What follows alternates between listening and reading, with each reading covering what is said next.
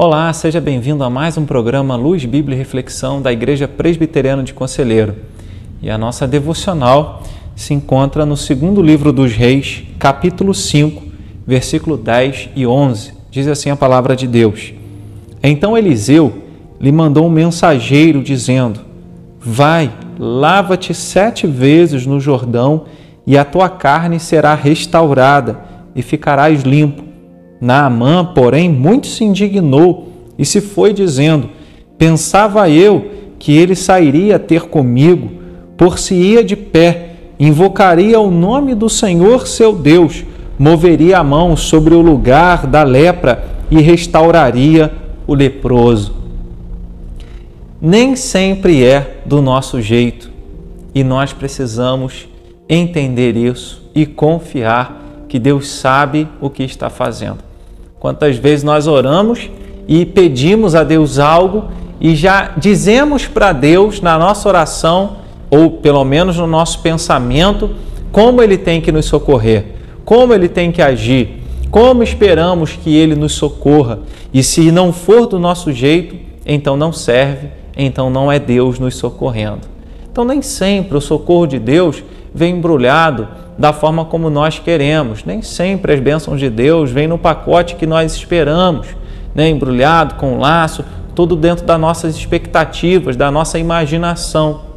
Naamã, um comandante do exército da Síria, ele fica sabendo que em Israel, no, na, na terra de Israel, havia um profeta, um homem de Deus, que poderia curá-lo. Então ele vai em busca da cura. Naquela época a lepra né, não havia cura, né? e aí ele vai buscar o socorro de Deus. E quando ele chega de, na casa, a casa do profeta, o profeta é, nem vai atendê-lo e, e, manda um mensageiro para ele dizendo: vai ao Rio Jordão e se lava lá sete vezes, você vai ser curado da sua lepra.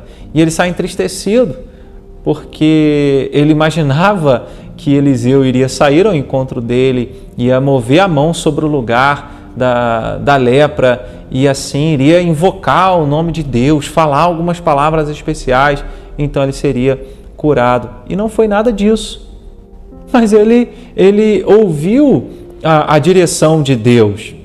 Então, os amigos, eu não continuei lendo, né? mas os, os soldados que estavam com ele, com Naamã, disseram: Senhor, olha, se ele tivesse te pedido alguma coisa difícil de fazer, o senhor não iria fazer, mas pediu uma coisa fácil, que é tomar banho sete vezes. Né, no, no, Rio Jordão. Ele até questiona, dizendo que as águas né, de Damasco seriam melhores do que a do Rio Jordão e da Síria, né, as águas da Síria seriam melhores do que do Rio Jordão. E aí ele então cede ao apelo dos seus soldados, desce, toma, se, banha, se banha sete vezes e quando ele termina o sétimo banho, ele ficou curado da sua lepra. Isso nos ensina que Deus continua cuidando de nós, ainda que seja do jeito dele. Então, não duvide daquilo que ele pode fazer por você, em você e através de você. Talvez nas suas orações você ache que Deus não está te ouvindo, porque não tem acontecido nada do jeito que você espera. Mas eu quero dizer para você que do jeito dele é sempre o melhor. Sabe o que aconteceu com Naamã? Naamã saiu daquele encontro com o profeta Eliseu transformado. Ele saiu dizendo: Olha, eu vou voltar para minha terra e o meu rei, é, quando vai na casa do Deus dele, adorar o Deus dele, me chama, segura na minha mão e me puxa para baixo para eu me curvar diante do Deus dele mas que Deus perdoe a mim nesse sentido. Mas eu sei que hoje o Deus de Israel é o único Deus. Só há esse Deus.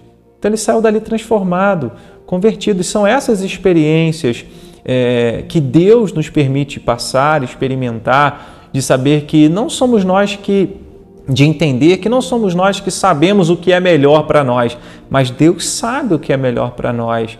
Não é do nosso jeito que todos os nossos problemas serão solucionados, mas do jeito de Deus.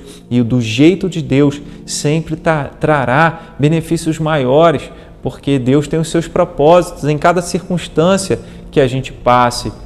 Naamã não fazia parte do povo de Israel, um comandante de exército de um povo inimigo e mesmo assim ele foi alvo do cuidado de Deus do jeito de Deus, segundo a vontade de Deus.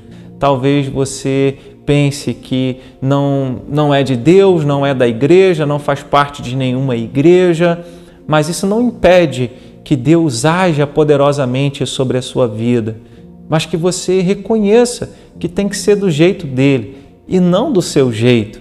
Então se quebrante diante de Deus e diga para ele: Senhor, eu quero receber o teu jeito, a tua vontade sobre a minha vida e não do meu jeito, e se alegrar quando ele age do jeito dele sobre a sua vida. Confie nisso, entrega tudo ao Senhor e tenha certeza de que não existe nacionalidade, não existe condição que impeça o agir de Deus do jeito dele sobre a nossa vida. Amém? Deus te abençoe. Fique na paz.